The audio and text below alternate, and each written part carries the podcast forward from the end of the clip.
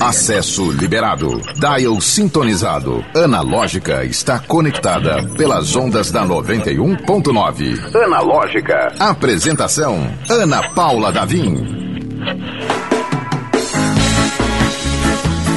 Olá, seja muito bem-vindo, bem-vinda, bem-vinde. Este é o Analógica e eu sou Ana Paula Davim. Somos analógicos, mas somos digitais também. Tá querendo acompanhar tudo que tá rolando aqui no estúdio? É só ligar no youtube.com barra 91FM Natal, que nosso rosto está belíssimo. E hoje o estúdio tá cheio, mas o programa, ele é um programa especial, né? É um programa delicado, gentil e sobretudo respeitoso, porque na última sexta a gente foi, né, surpreendido por uma tragédia. A jovem estrela, como todos já viram, Marília Mendonça faleceu no acidente, infelizmente não está mais entre nós nesse plano. A gente já viu muitas homenagens merecidíssimas para a artista brilhante, mas o programa de hoje é para acolher a gente, a gente aqui, o público, nós, todos nós que sofremos com a partida dela, que sofre com a mortalidade, seja de alguém famoso, alguém de perto, um animalzinho, uma perda que não é necessariamente falecimento de alguém. Hoje a gente vai tentar entender e aprender um pouco, com muito carinho, repito, uh, com muita gentileza e delicadeza, como funciona o luto. Nos nossos convidados, nós temos a psicóloga e psicoterapeuta Cristina Lucena, o nosso querido, que é a segunda vez que volta aqui, estava falando que é celeb. Residente. Residente, ai, maravilhoso. Nosso autor e ilustrador Aureliano, que tem uma obra muito especial sobre o tema. E aqui do meu ladinho, nossa colunista semanal, nossa colunista literária, Odile Cerejo, que também traz temas, sugestões de leituras especiais sobre o, o tema de hoje. Antes da gente começar o programa, é claro, eu preciso aclamar a nossa equipe, o nosso querido. Pode soltar um gritinho, mesmo o tema sendo um pouco mais delicado, mas sem o seu gritinho não tem graça. Eliton Walter. E o nosso produtor, que vale aqui um grande elogio, fez um grande trabalho no, na sexta-feira, né, junto com a gente. Uh, infelizmente, não era dever dele não trazer notícias tão alegres, mas notícias bem apuradas. Então, muito obrigada, André, por estar conosco, sendo nosso garoto geração Z, sempre conectado, André Samora. E vamos começar com com ela, muito chique e elegante, trouxe aí uma, uma quantidade de livros. Vai dar tempo de falar todo, de todo mundo? Vai, vai não, ter que dar, né? não. né? Não vai dar. Não vai dar. Oi, Dili, as sugestões de hoje.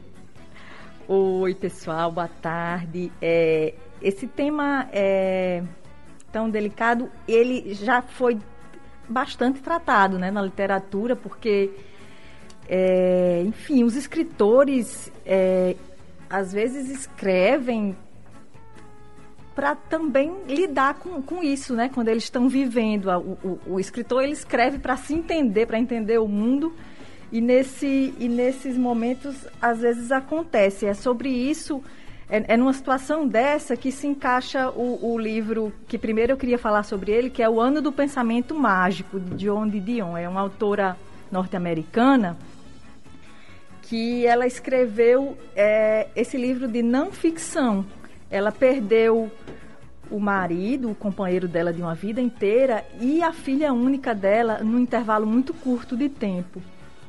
E, enfim, ela entrou num processo de, de, sofrimento intenso e ela, ela escreve esse livro porque ela começou a pesquisar sobre o luto, como isso funciona é, assim, biologicamente, vamos dizer assim, psicologicamente. Ela, ela, ela foi pesquisando e ela, e ela colocava essas informações e ela também é, quis contar para as pessoas como a cabeça dela ficou funcionando de um jeito diferente.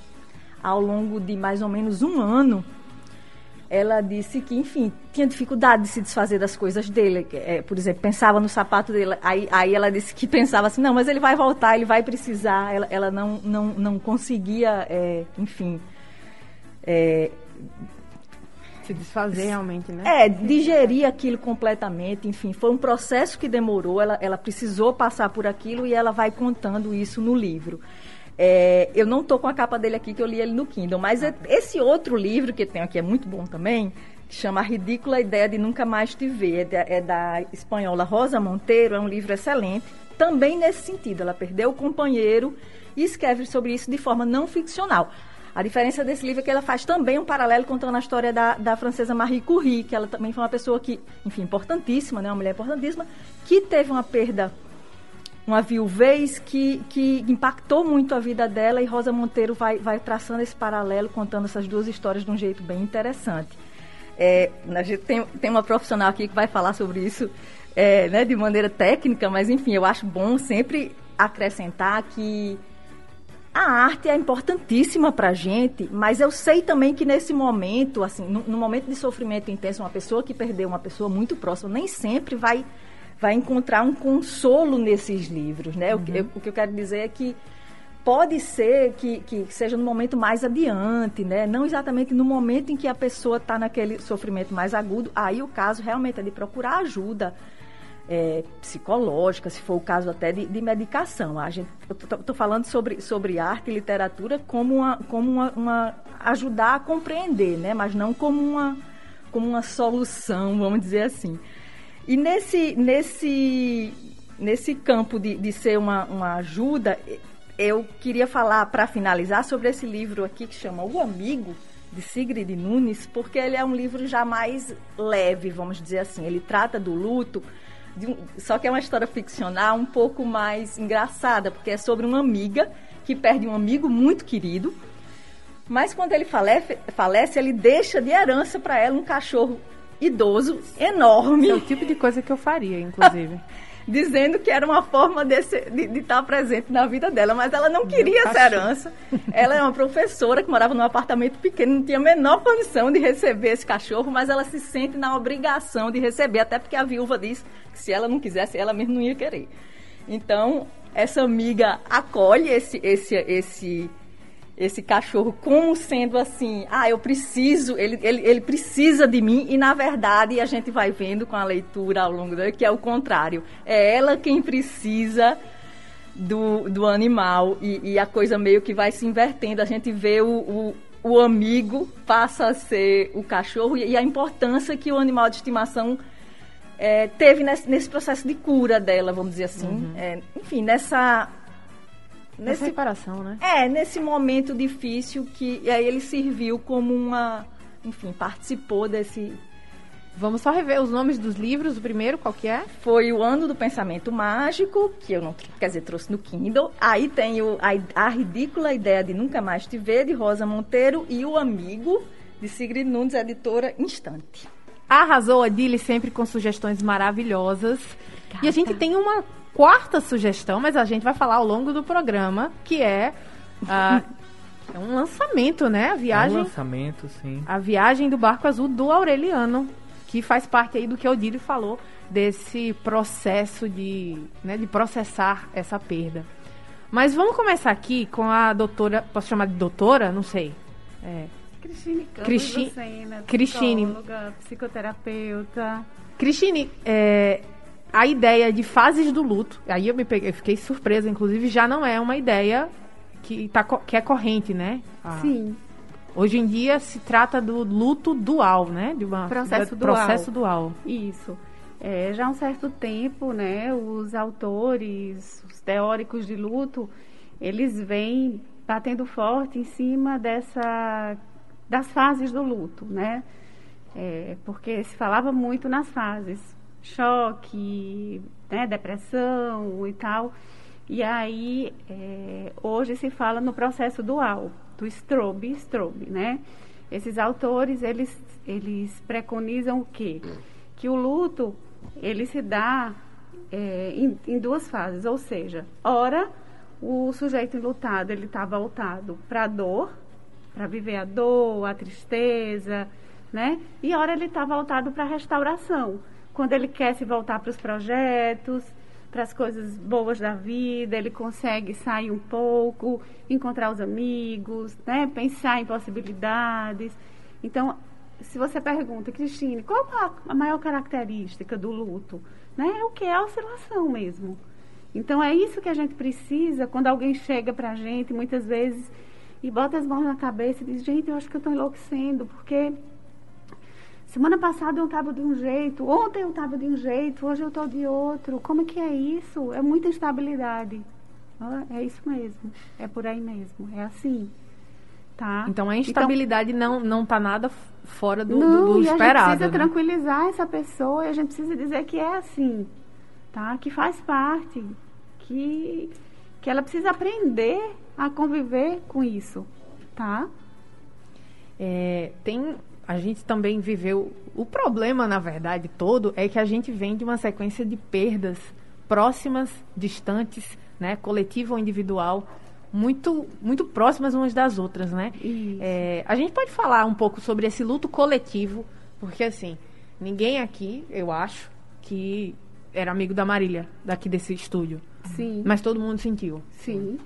É, que característica é essa que faz com que a gente sinta tanto é, a, a, morte de alguém que não está necessariamente na, no nosso convívio direto, né? Sim. Porque aí a gente pode entrar no fã, no, no, Ana, da pessoa que escutava, etc. Eu acho que assim, você falou que nós não éramos amigos, não éramos próximos. Independente até de sermos fãs dela ou não, tá? Uhum. Porque de repente aqui nessa sala tinha um super fã dela, mas não necessariamente. Uhum. Vamos dizer que aqui na sala não tem nenhum fã da Marília, tá? Mas nos choca o quê? Uma morte repentina de alguém jovem, uma morte repentina, prematura, traumática, Uhum. não é verdade? Foi um acidente de alguém que tinha um filhinho, uma mulher jovem que tinha um filhinho, né? Então, assim, nos sensibiliza, tá? Então, a gente tem, a gente viu muito, assim, eu vi no Instagram de relacionado a crianças, a maternidade, eu vi assim, ah, mães, é, mães não podiam morrer, crianças não podiam perder as mães, quantas coisas do tipo eu vi por esses dias, né? Então, isso nos sensibiliza muito, tá? Então, a questão da morte prematura, da morte traumática. Então, isso gera uma dor muito grande nas pessoas. Tá? É o que a gente, a gente diz que não só as, as pessoas que estavam envolvidas ali, elas desencadeiam luto traumático não só nas que estavam envolvidas ali, no momento do trauma, nas que chegaram, nos socorristas, uhum. mas nos que viram a cena pela televisão, uhum. tá? Quantas pessoas não viram aquelas cenas pela internet, pela, pela televisão e sonharam com aquela cena, né? Tiveram pensamentos intrusivos, foram, tiveram, foram invadidos por, pela cena ao longo desses dias, nesses últimos dias, né? É o que a gente chama de luto traumático. As pessoas é, é, estão vivendo esses dias, né? Uhum. Esse luto traumático, tá? Que são pessoas, é o que a gente diz, não são vítimas diretas, mas são as vítimas indiretas do desastre. Uhum. É interessante uh, quando você fala nisso, porque o, cada um reage de uma forma, Sim. né? A gente viu isso na internet, a gente vê isso aqui, por exemplo, o, o Aureliano pode contar um pouco da, da, de como surgiu essa, essa obra linda dele em homenagem à avó dele. É, eu vou rapidamente só contar assim. Tem gente que simplesmente fugiu, desconectou. Aureliano, você se desconectou, né? Me desconectei, larguei celular. Deixou o celular em casa. Pra mim era isso. Eu acho que tem uma coisa muito da gente se confrontar com a ideia de mortalidade, né? Também, tipo, que aquela pessoa morre, mas ao mesmo tempo as nossas relações com outros são baseadas nas nossas relações com a gente, né? Uhum. Então, quando a gente vê que uma pessoa que tecnicamente era próxima, porque a gente estava vendo ela mediaticamente o tempo todo, é, é como se assim, generalizando, é como se morresse também um pedacinho da gente. A gente vê um pouco da nossa morte na morte do Uhum. outro, né? mesmo. E como a gente demora muito a se confrontar com morte, a gente é ensinado a não pensar nisso, a deixar isso para quando acontecer, aí acaba que quando acontece é um processo traumático. E assim, é, é- está tudo bem reagir de formas distintas também, né? Sim. É, eu, por exemplo, eu evitei, eu fui assistir qualquer outra coisa. Não tinha condições emocionais de assistir, por exemplo, a homenagem que, que, que passou na TV, ou a matéria na, na, na televisão ontem, no Fantástico. Já, te- já tinha gente que queria aproveitar o máximo possível, né? Assim, como uma, uma- já que não teremos mais, vai abraçar tudo aquilo que, que fosse falado sobre ela. A gente usa a, a Marília mais é, como um exemplo do, de todas essas perdas, de todos esses lutos que podem vir a- a acontecer. Então, são reações normais. Sim. Todo sim. tipo de reação. Sim. É, e assim, concordo demais com, co- com o que o Aureliano falou, né? Porque o que ele falou é que nós vivemos como se a morte não existisse, tá uhum. certo? É, nós somos os únicos seres que temos consciência da morte, tá? Mas a gente vive como se a morte não existisse. O que ele falou está corretíssimo. Então, assim, a gente não dá conta de pensar na morte. Por quê? Porque se eu começo a pensar demais na morte, eu não consigo planejar a semana que vem, a viagem que eu quero fazer daqui a três meses, daqui a um ano, o meu doutorado, qualquer coisa assim. Então, prefiro não pensar. Só que na hora que eu me dou conta que uma mulher mais jovem do que eu, um filho mais novo que os meus, ela morre assim de repente, eu faço, nossa, mas eu posso morrer também. E o que acontece? Uma identificação. E isso mexe com a gente. Isso mexe, né? Uhum. Faz, poxa vida, e aí? Quanto tempo eu tenho de vida? Isso né? não causa. Será que eu também. Será que minha vida também está ameaçada assim? E isso mexe. Então, o que é que acontece? Tem pessoas que ficam, que querem chegar junto daquela informação e querem ver, e querem estar perto. E, e, tem gente que mexe tanto que elas preferem se desconectar mesmo, porque elas não dão conta uhum. De chegar junto de tanta dor, né? Uhum. E elas preferem se distanciar um pouco. Peraí, eu prefiro, eu, eu só consigo digerir isso aos pouquinhos. E aí você vai perguntar: quem está certo, quem está errado? Ninguém. Cada um faz como pode.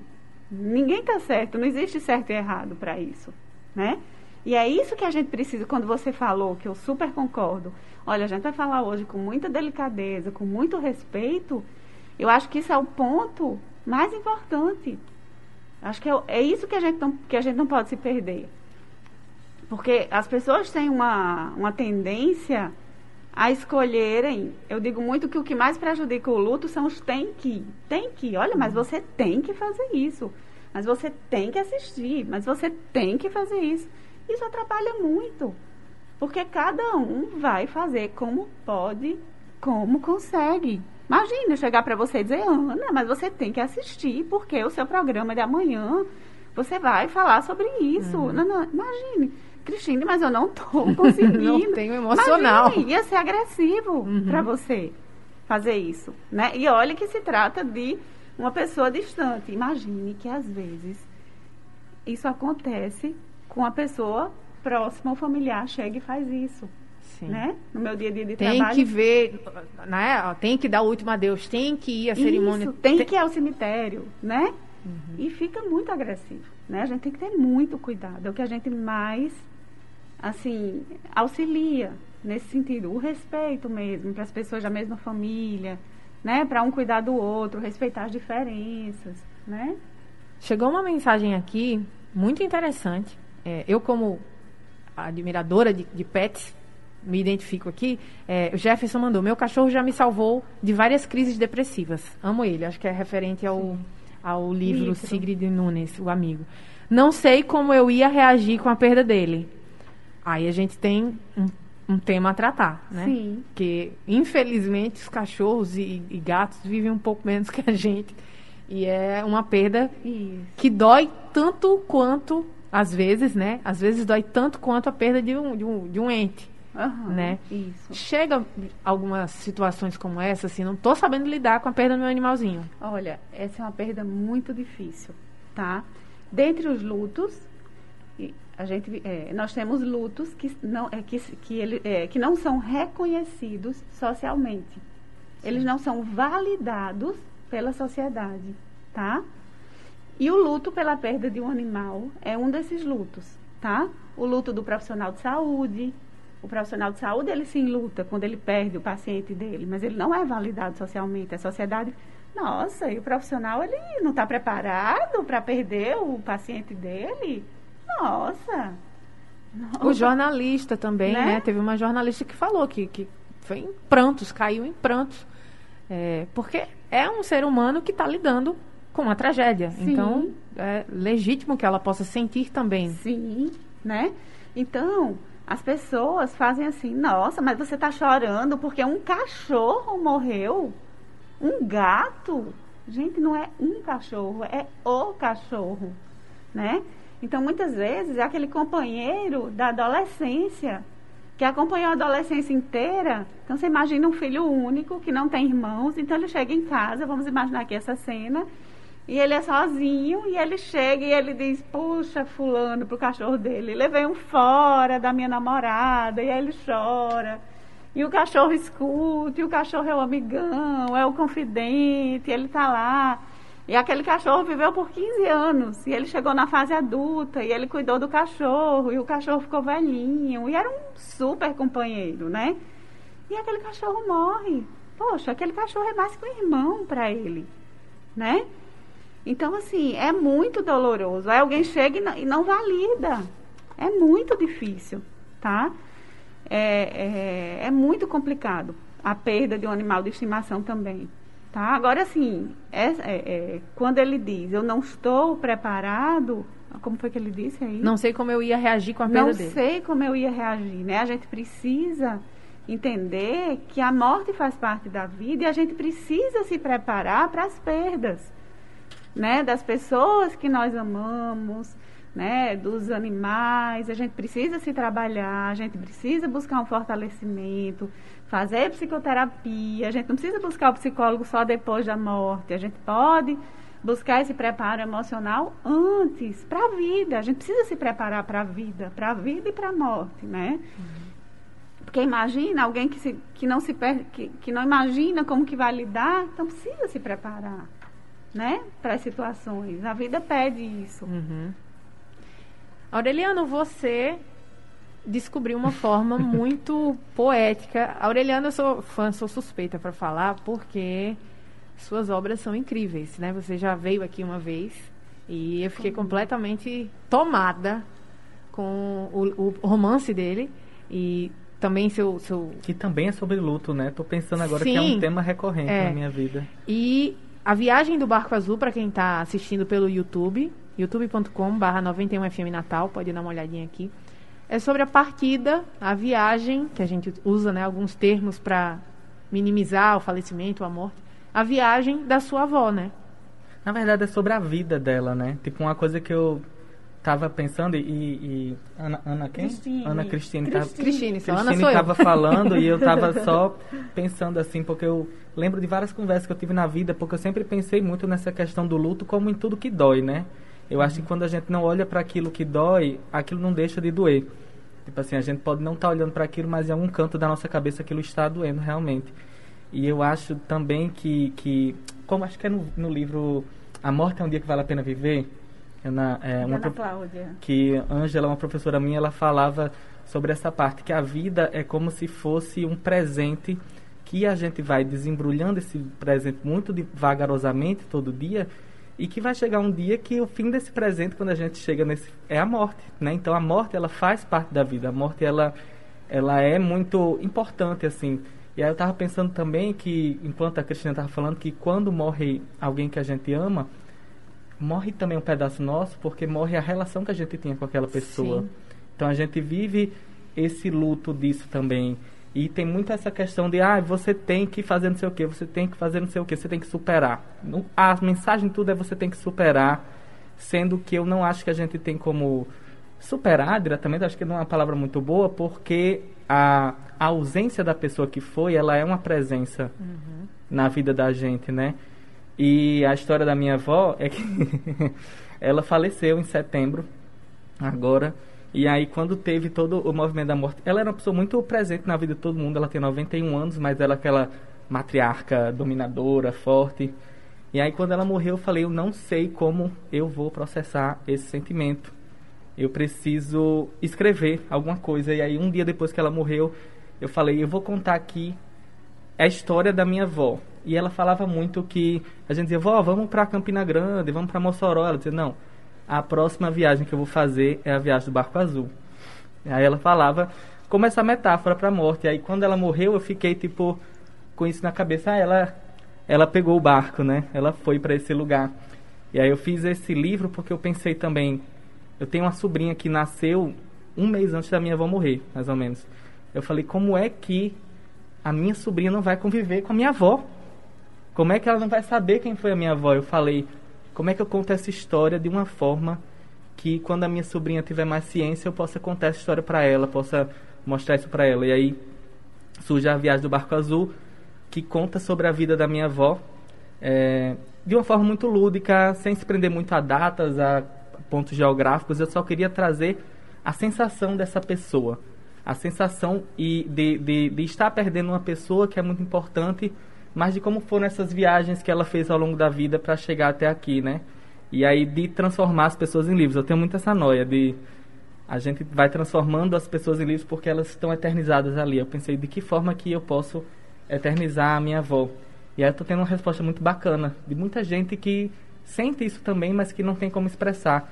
E eu acho que é bacana quando a gente consegue se comunicar com as pessoas através da arte nesse sentido, quando consegue existir uma identificação, porque a gente não sara sozinho, a gente sara em comunidade. E eu acho que esse livro é um pouco sobre isso. Isso é muito bonito. O Aureliano ele é rei de, de frases profundas. A gente sara em comunidade. Cristine, é, tem uma tem uma cena assim de luto que sempre me comove muito, que é aquele abraço que que, que assim, é um abraço quase sufocante que de tentativa de, de, de segurar e, e, acolher mesmo, né? É, isso é simplesmente um gesto, mas legitima isso que o Aureliano falou. Sarar em comunidade, assim, dividir a dor, realmente divide o fardo? Uhum. É, é muito importante, é muito saudável partilhar, partilhar a dor, né? É, a gente sempre, é, assim, a gente sempre fica muito, acende a luz vermelha quando a gente recebe alguém no nosso consultório, a gente vê que esse alguém ele se fecha na dor, tá? Que ele não compartilha, que ele não fala com ninguém, que ele se fecha, que se tranca no quarto, tá? Então o que a gente vê é, que é muito bacana quando a gente é, recebe um paciente que tem uma família que compartilha a dor, né? Porque as pessoas sentem, a, a, a, o ser perdido foi um, foi a vovó, mas cada um sente a sua maneira, né? Você sente do seu jeito, um sobrinho sente de outro, o seu irmão sente de outro, uma irmã sente de outro, mas cada um fala, poxa, eu tô, hoje eu estou sentindo isso e de repente uma coisa que alguém fala e faz sentido para você e fica mais leve, sabe? Fica mais leve esse, essa partilha, isso alivia, isso é bacana, sabe? Então agora na pandemia, né, uma paciente que eu estava acompanhando e ninguém podia, é, a pessoa, o pai dessa minha paciente não tinha falecido por Covid, mas ninguém podia se encontrar, né, no, no, foi logo no início e aquela coisa complicadíssima. E, e eles se reuniam pelo Zoom ou chamadas de vídeo, né, nas datas, tipo assim, um, 30 dias de falecimento, e eles se reuniam para falar sobre o pai. Uhum. E aquilo fazia um bem, sabe? E ela dizia, Cristine, como isso é bom, como, como alivia. E cada um dizia, poxa, hoje eu estou me sentindo assim. Uns estavam melhores, outros estavam se sentindo muito piores. Mas aí um dava força para o outro e era um recurso tão importante daquela família. Mas nem sempre é assim, né? Nem sempre. Às vezes as famílias não têm esses recursos, não são tão coesas, não, a família que não é tão unida, não é tão funcional, uhum. né? Mas quando é possível, é muito bacana. O programa Analógica é 100% digital. Acesse o streaming pelo YouTube e Instagram da 91.9. Confira ao vivo o que está rolando dentro do estúdio. Analógica. Este é o Analógica, eu sou Ana Paula Davim, que acompanhar a gente, estamos ao vivo pelo YouTube, youtube.com barra 91FM Natal. Não conseguiu acompanhar? Não tem problema. Os nossos episódios, bem sick, bem podcast, é a gente tá nas plataformas de streaming. Então, pega seu Spotify, seu Deezer, Apple, sei lá, tem um monte de, de plataforma. Toda vez eu, eu, eu, me embanando, mas essas duas principais e todas as outras que você quiser, a gente também tá lá. Aproveita e assina. Todo dia tem episódio novo do, da, dos programas que se passam aqui na 91,9. Galera, um recado importante que é um lugar que mora no meu coração, porque é puro sabor, que é o Pittsburgh Tirol. Fica lá no nordestão da Prudente de Moraes. Pitts Tirol é um lugar que reúne o útil ao agradável. Então você está com vontade de, sei lá, comer um sanduíche ou um milkshake gostoso? Tem no Pitts Tirol. Você encontra os melhores sabores. Mas se você prefere uma refeição completa, uma variedade de alta qualidade e preço bom demais esperam você lá no Pit Tirol. Você pode também pedir pelo delivery, pelo 3221-2901 ou ainda no iFood. Ou se você está fazendo suas comprinhas no Nordestão lá da Prudente, você termina a sua feirinha e vai direto se presentear com um lanche ou prato irresistível. Fora que o atendimento dá vontade de passar o dia inteiro lá conversando, a galera é gente boa demais. Todo dia tem promoção do prato do dia, então fica ligado, se conecta lá no Instagram, arroba para saber qual é a promoção de hoje. Lembrando que dia de sexta-feira tem chopp dobrado, então já pode agendar aí o seu happy hour para o seu sextou, tomar um, um chopp, não, tomar dois. Ou fazer a sua feira. Olha, é só, só sucesso. Lembrando, tem no iFood também o Pit ou pelo telefone 3221-2901. Eu vou pedir o meu pois eu estou precisando de um amparo, um afago, de um carinho amigo que só o Pete Tirol pode oferecer. Estamos aqui no programa de hoje falando sobre um tema muito delicado e ao mesmo tempo muito presente na vida o tempo inteiro, né? É, que é o luto. A gente está com a Cristina Lucena e com a Aureliano. Aureliano, Aureliano. O próximo Aureliano que se vire para o sobrenome, o próximo né? que se vire. que é o nosso ilustrador e escritor. Residente a, do programa re, Residente da Analógica. A Cristine, que é psicóloga, psicoterapeuta, especialista em luto. E a nossa linda, maravilhosa Odile Cerejo, colunista literária, que trouxe, nos trouxe três dicas maravilhosas de leitura, também a, a respeito do tema do luto. E aí a gente estava conversando no, no, no break, saiu uma frase que, inclusive, o Eliton, que, que levantou, que é: Um dia eu vou morrer, todos os outros não. Que é uma frase muito sábia, que faz um, um contraponto com, as, com uma energia meio caótica que veio surgindo, que é viva o último que pode ser que você não volte para casa. Viva o, o, viva o dia como se fosse o último da sua vida. Então isso não traz uma certa ansiedade, essa sensação de é, viva intensamente. Pois é, a gente precisa buscar uma serenidade, né? A gente precisa lidar com isso com a naturalidade. A gente não, se a gente entra nessa, como você falou, nessa coisa caótica, fica complicado, porque a gente vai se atropelar, a gente vai se atrapalhar, a gente vai se endividar, a gente vai, né? Porque, poxa vida, eu vou comprar tudo, eu vou fazer tudo, a gente vai engordar, né? Eu vou comer tudo, porque amanhã eu posso estar aqui. As gente, taxas tudo alteradas. Vai ser uma loucura, né? então, a gente precisa buscar uma serenidade. Né? A gente precisa ter esse entendimento né, de que a vida ela é breve às vezes. Né? Tem pessoas que têm essa vida longa, como a avó do Aureliano, que viveu 91, mas não é para todo mundo, né? Então, assim, é, é, claro que é o que a gente deseja. Eu gostaria de viver assim tanto, claro. Eu cuido da minha vida hoje, busco atividade física, me alimentar bem, busco cuidar da minha saúde mental, para que eu chegue lá mas que eu chegue bem, né? E a, e a ideia é essa, tá? Mas a gente, é isso, a gente tem que buscar essa serenidade, a gente tem que cuidar, ter esse cuidado global aí, né? É o equilíbrio, né? Buscar o equilíbrio, exatamente. Porque também, só uma incursão, depois você continua. É, eu tava até falando com a menina que trabalha comigo, a menina nova, lá do, do Nordestão. Acho que foi até depois que, que eu lancei o, o livro, eu disse assim, do nada, de manhã cedo, seis e meia, sete horas fulana, a gente tem que se divertir, porque se a gente não se divertir, a vida não vale a pena, porque aí a gente vai ficando se levando a sério, se levando a sério, amanhã a gente não é mais ninguém. A gente vai para debaixo do chão. E aí, você não se divertiu, o que é que você vai ter levado da vida? Pode continuar, pode não ter. Mas é isso mesmo. Então, pois é. Então a gente precisa buscar esse equilíbrio, né? É, isso que eu estava falando há pouco, essa consciência da finitude, né, que Becker fala, ele tem um livro A Negação da Morte, que a gente nega, mas a gente, a gente precisa olhar para isso. Como eu estava falando agora, no, a gente ficou nesse diálogo aqui no, no intervalo, que eu falava de um filósofo existencialista, o Heidegger, que ele diz que a morte ilumina a vida, né? Então, se a gente faz contato com essa consciência da nossa finitude, a gente vai entrar em contato e a gente vai buscar uma vida com mais qualidade, né?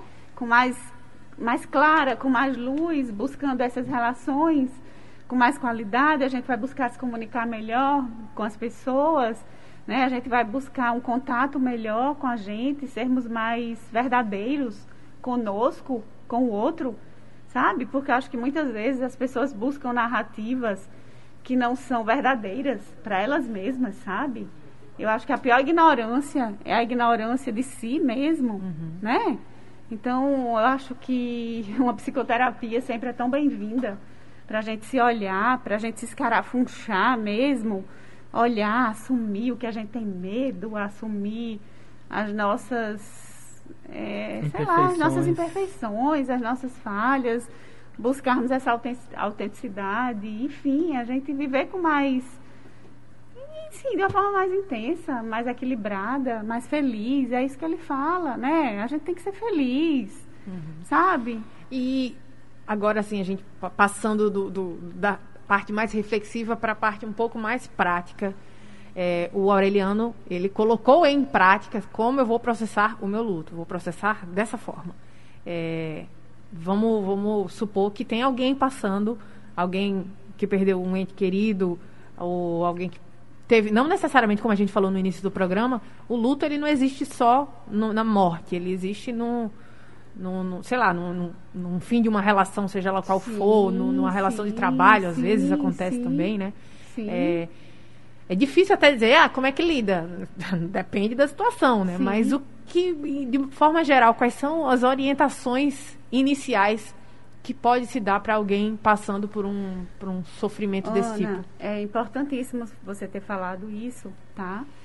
Porque as pessoas pensam que o luto ele só acontece em decorrência de uma morte, tá? E o luto ele acontece em decorrência de uma perda, tá? Então, seja de uma separação amorosa, perda de um emprego. E uma vez é, eu fiz minha formação de, de, luto em São Paulo, né? E uma vez eu lá na PUC, na PUC de São Paulo, e chegou um caso novo para eu atender de uma mocinha, uma, uma jovem, acho que tinha 20 anos de idade, e ela chegou e nos procurou. E ela disse: Olha, eu vim porque eu estou de luto. Gente, sim. E aí ela disse: eu, Houve incêndio na minha casa. E eu perdi tudo. Eu perdi todas as minhas fotos, eu perdi todas as minhas roupas. Enfim, eu perdi tudo, queimou tudo. E eu estou de luto por tudo. Ela não perdeu ninguém. Uhum. Não morreu ninguém. E eu achei muito interessante, porque uma pessoa tão jovem, né? Assim, e ela tinha o um conhecimento de que ela estava vivendo um luto, uhum. né? Porque muitas pessoas dizem, ah, é, isso é luto? Porque as pessoas pensam que luto é só quando há a morte, né? E eu acho que muito bem colocado isso aí, de você ter trazido para os telespectadores, é, é, é, para os ouvintes, para eles saberem que o luto é, acontece, o luto acontece em função de perdas, de perdas de vínculos significativos, né? que eles vão precisar é, é, elaborar um sentido, um significado para aquilo, tá? Então, assim, não tem regra. Cada um, o luto é construção de significado. Cada um vai construir um significado para a sua perda. E cada um vai se relacionar de um jeito com aquela perda. Tá? Quando você diz construção de significado para uma perda, você pode Sim. Explicar um pouco melhor? Sim, vou falar. Uhum. Então, Aureliano, ele escreveu um livro. É, e isso para ele fez todo sentido. Isso trouxe tranquilidade para o coração dele. Isso fez ele se sentir bem, porque a sobrinha dele, quando crescer, ele vai ler para ela esse livro. E isso vai fazer com que ele saiba que a avó dele continua viva no coração dos descendentes daquela senhora, tá? Então, assim, isso para ele foi bacana. Ele construiu algo para imortalizar a avó dele, uhum. né? E aí é, tem, por exemplo, pais que perderam os filhos. E aí o que é que eles fazem? Eles buscam um grupo de ajuda para outros pais que perderam os filhos.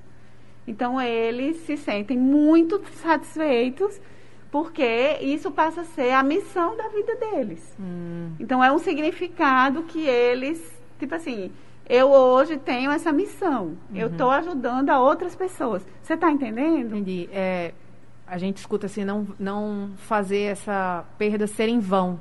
Tem muita Isso. gente que fala isso, né? Isso. Não deixar ser em vão. Então, seja para evitar algum, a- a- acidentes ou a- algum tipo de acontecimento, ou imortalizar é, em forma de homenagem. Tem muitas, muitas práticas que você vê de uma pessoa enlutada. Ou viver melhor, ou aprender, no caso de, de, de um relacionamento tóxico, que quando se acaba, é, a pessoa começa a militar em prol dessa causa. Olha, agora passei por isso, mas seria um pouco isso, né? Isso, ou causas de trânsito, ou alguém que perdeu um, acidente, um familiar no trânsito. Então, então ela vai trabalhar em campanhas contra acidentes no trânsito, tá entendendo? Ou às vezes ela vai mudar a vida. Ela tinha uma vida, você vê assim, ah, era empresária, vendeu a empresa, vai, mora, vai ter uma vida super simples, porque nada daquilo faz mais sentido, não tem mais sentido. Então ela vai encontrar sentido em outras coisas, na simplicidade, vai morar num lugarzinho mais simples, vai trabalhar com outra coisa. Você está entendendo? Então, às vezes, aquela perda traz transformações profundas. Sabe? Mas também não é regra, né? Isso, Não. isso que a gente está falando aqui Cada é importante dizer. A gente falou no início do programa. Não existe um tem que. A Não. Cristine mesmo falou, não tem que nada. Não tem que São nada. só possibilidades. Inclusive, não tem que chorar, né? Tem Porque gente que não chora realmente, Tem né? gente que não consegue, né? Então, assim, é tão interessante, porque alguém chega e diz assim, você viu? A viúva não chorou nada. Você viu lá no velório? Gente, a viúva não estava... Existe uma cobrança social, gente, de tudo. Como se chorar fosse o termômetro de... Né? E às vezes a pessoa está ali tão... É, tá em choque ainda, ela não está nem... Ou está tão medicada, Sim. que não está nem em contato. Ou não é de chorar, também. né? Né? Então, assim, são as cobranças tão sem sentido que você escuta aquilo. Né? Então, assim, a gente precisa ter muito cuidado com isso. Eu me peguei no que você falou de que o luto é uma construção de sentido. E eu acho que isso vale para muita coisa na vida da gente, né? Sim. Porque a gente quer muito o tempo todo pensar que a gente não está vivendo no modo aleatório, que as coisas não estão acontecendo caoticamente como estão, porque as coisas elas estão acontecendo aleatoriamente. A gente tenta buscar um sentido, a gente tenta atribuir um significado às coisas para que funcione melhor na narrativa que a gente cria. Steve Jobs ele, ele criou uma, uma justificativa muito boa, né? Que é olhar para trás, assim, não fazer essas conexões horizontalmente, mas olhar para trás, o que fez sentido lá de trás e vir amarrando até agora. Não sei se deu para entender assim. Ah, Não. Sim. é, não, né? É que ele, por exemplo, ele abandonou a, a- a- não sei se eu tô falando bobagem, não sei se é, se ele abandonou a faculdade, mas ele foi fazer um curso de caligrafia e isso ajudou na hora de fazer o design do, do iPhone. Então, assim, ele conectou os pontos de parecia absurdo eu ter abandonado o meu curso superior, parecia absurdo eu ter feito um curso de, eu não sei se é caligrafia, lettering Mas foi o que levou ele lá. Mas foi o que me permitiu fazer o iPhone com aquela qualidade, amarrando para trás. Sim. Entendeu? Aí esse negócio de viver no modo aleatório, porque eu acho que é. E aí, assim, quando a gente é, com- começa a pensar nisso, que as coisas elas vão acontecendo na vida e que a gente é sobre a vida é sobre como a gente reage a essas coisas, né? Não é sobre as coisas que acontecem com a gente. Uhum. Aí quando a gente entende isso, quando eu entendi isso, né? Porque eu também faço terapia, né? Eu precisei. Façam todos terapia. Faço, faço. Todo... Não Terapia. conheço a minha psicóloga ao vivo, só faço no online. Mas é, é, quando a gente percebe um pouco disso, de que viver é uma coisa muito modo aleatório, aí a gente consegue ah, botar em prática aquilo que o povo diz. Ah, não se leve tão a sério. Eu não entendia o que era não se levar tão a sério. Porque eu estou vivendo a minha vida, eu estou vivendo a sério, é a vida e pronto. E aí eu entendi que esse não se levar muito a sério não é levar a vida a pagode, mas é justamente enxergar a vida com mais leveza, enxergar essas coisas que acontecem com a gente com mais leveza. leveza. Porque eu sei que isso aqui foi um negócio de, de produção de sentido, esse livro Sim, que eu fiz, que pode não significar muitas coisas, mas que para o meu processo Sim. foi essencial. Para o meu processo, ele, eu precisava fazer isso porque o meu processo de vida tem a ver com produzir arte. Então, para eu processar essa morte, vamos produzir arte também. E um movimento que eu senti é que a minha família, todo mundo tem dificuldade de falar sobre o que sente. E quando eu coloquei esse livro no mundo, foi como se eu estivesse falando por todos eles, porque todos eles se identificaram de uma forma muito particular com isso. E não só isso, como também as outras pessoas que acabaram consumindo o livro. É, é, inicialmente, eu estou tendo a resposta inicial agora de muita gente que não conheceu a minha avó, não sabe quem é, não sabe nem o nome dela, e sentiu essa sensação, justamente porque a gente não sabe falar sobre perdas, a gente não fala o suficiente sobre isso e é muito importante a gente começar a olhar para esse lado. Queridos, eu vou, infelizmente, tem tanta coisa para conversar, mas eu agradeço muito, o nosso tempo está estourado. Agradeço muito a presença de vocês. Arroba Oiauri, Isso. como encontra a Cristine. Arroba Cristine Campos Psi. Beleza. E Odile, Odile, você é low profile? Cê, cê, Não, cê mas usa- eu- é, não, minhas redes são abertas. São abertas? Eu gosto mais de Twitter, mas. Sim, sigo- mas tem o Instagram também, gosto de falar de livro lá. Odile com Y. É O-D-Y-L-E Cerejo. Odile Cerejo. Muito obrigada, gente. A gente se encontra amanhã a partir das 17 horas aqui no Analógica. Um beijo. Analógica, você chegou ao seu destino.